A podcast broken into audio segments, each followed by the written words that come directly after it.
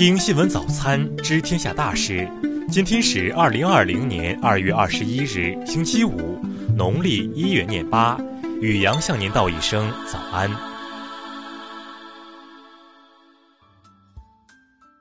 先来关注头条新闻：韩红爱心慈善基金被举报，北京市民政局回应。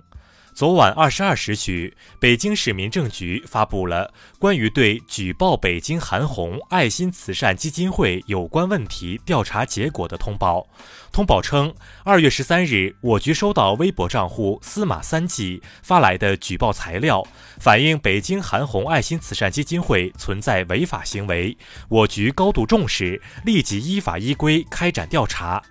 经调查，韩红基金会自成立以来，总体上运作比较规范，特别是在抗击疫情中做了大量工作，应予以支持和肯定。但也发现部分投资事项公开不及时，在未取得公开募捐资格前有公开募捐行为。我局已要求韩红基金会限期改正，依法依规运作。时值全国疫情防控的特殊时期，我局将加强对慈善组织的监督管理服务，动员慈善力量依法有序参与防控工作，并及时回应社会对慈善捐赠工作的关切。希望全社会营造良好监督环境，促进慈善事业健康有序发展。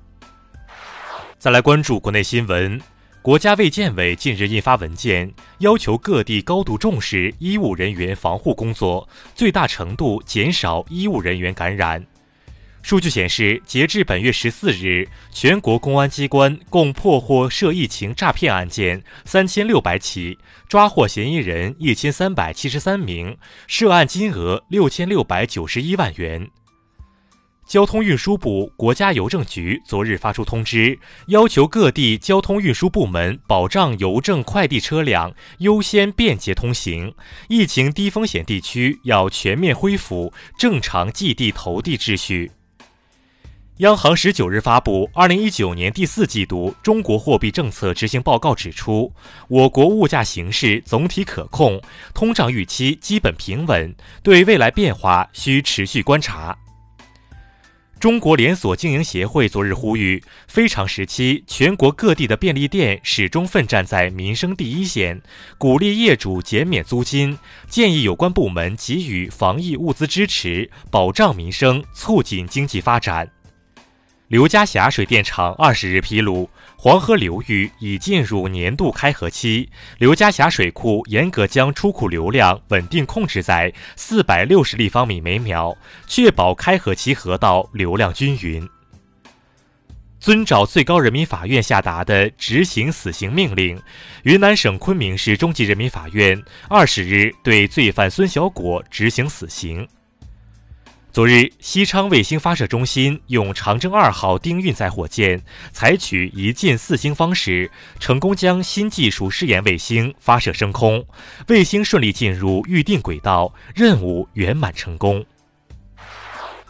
再来关注国际新闻。近日，科学杂志称，美国科研团队首次绘制出新型冠状病毒一个关键蛋白分子的 3D 结构。这种蛋白是开发疫苗、治疗性抗体和药物的关键靶点。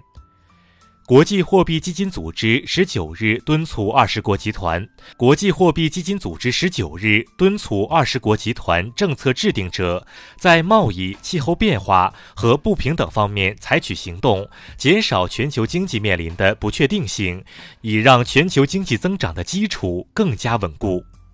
法国政府十九日表示，英国和欧盟未来贸易关系的谈判必须包括在爱尔兰海进行海关检查的内容。德国央行近日发布月度报告，预测德国经济在今年第一季度将持续低迷。据了解，二零一九年德国国内生产总值全年增长仅为百分之零点六。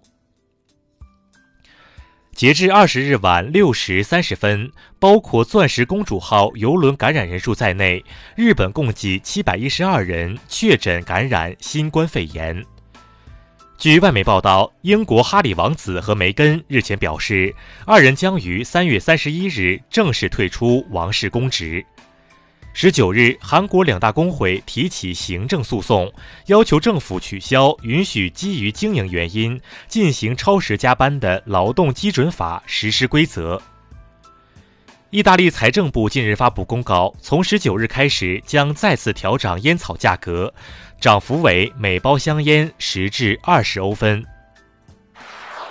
再来关注社会民生新闻。湖北省文化和旅游厅二十日表示，湖北所有 A 级旅游景区五年内对原湖北医疗队员免收门票。